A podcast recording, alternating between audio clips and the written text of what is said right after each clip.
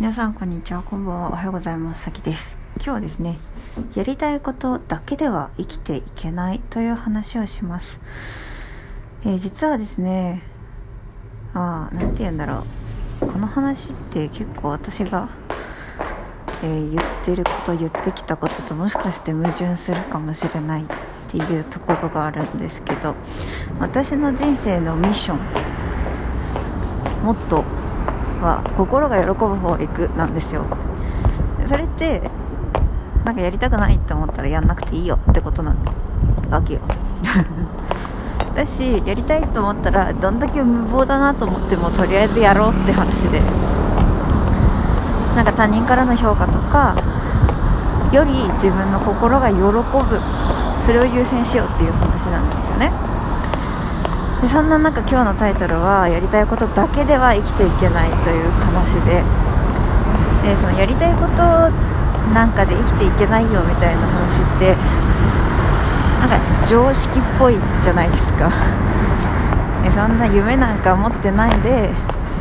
ちゃんはちゃんと就職しなさいとかとりあえずいい大学行けとかさ、うん、なんか結びつくようで結びつかないかもしれないんだけど。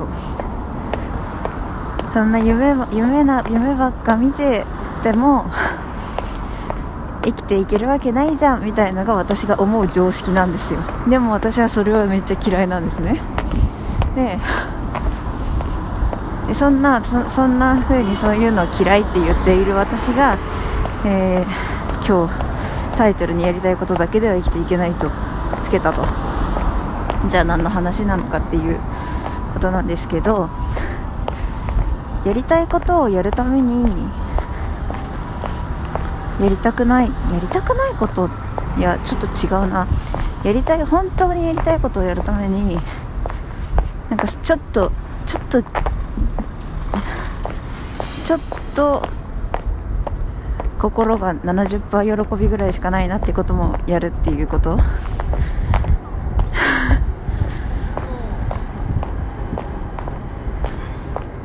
まあなんかこの話は完全受け売り受け売りというか最近聞いた話で心が動いたのでそれを自分なりにまとめて話すってことなんですけど1個が武井壮さんの「大人の育て方」っていう動画があってそこでのめっちゃいい動画なんですけどその結論がそのどれあのその人の価値っていうのはそのその人を求める人の数あどれだけ多くの人に求められているかが大事なんだと。人っていうか物っていうか何でも何でもね。だからどれだけその商品が素晴らしくでも全然宣伝とかしてないで誰にも知られてなくて誰にも求められていたらいなかったら意味がなくてでどれだけその商品が別に普通だとしても多くの人に求められていればそれは価値だという話で。ですね。でまた別の方の話でその何て言うんでしょうクリエイターとかアーティストとかプロってこれはかっこいいとかこれはかっこよくないとかこれは今やるのはダサいとかそういうこだわりがいろいろとあって。だけど実際その大衆が求めているのは、まあ、こだわりをこだわり抜いたものじゃなくてもっとこうハードルが下がった降りてきてくれてるものだったりするわけ。だからね。だからプロの歌手が歌ってみたをやるのはどうなんだろうとか、まあ、そういうふうにね思うこともあると思うけどそれをやって結局バズったり多くの人に見てもらったりするんだったらそれをやらずに誰にも見つからずに死んでいくより邪道を行って影響力を持ってからやりたいことをやればいいと。そういう話だったんですよ。で私も私にそのマインドが全然足りてなかったなと思いました。なんか本当にやりたいこととかを貫くことが正義だと思っていたなと思って。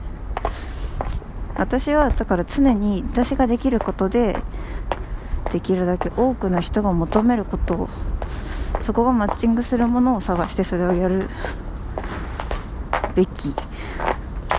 だったのだと思いました。じゃあそれが何なのかっていうと多分まず歌うこととあと私の特殊効果としては即興で歌うっていうのがあるんでそれとかね。やればいいんだろうな。自分が飽きてるとかはともかく。うん。と思ったんだよね。そうでせっかくだから世界向けに世界市場の発信をしたいなと思ってて音楽って世界でも行けるとこってあるじゃないですか結構ね。と思っておりますのでとりあえず頑張って動くからよかったら見届けていただければと思います。はい。まあそれは場合なんか違うチャンネルを作りますが、まあ、Twitter かここかとかノートとかでは告知すると思います。まあそんな感じですね。それでは皆様今日も良い一日をお過ごしください。バイバーイ。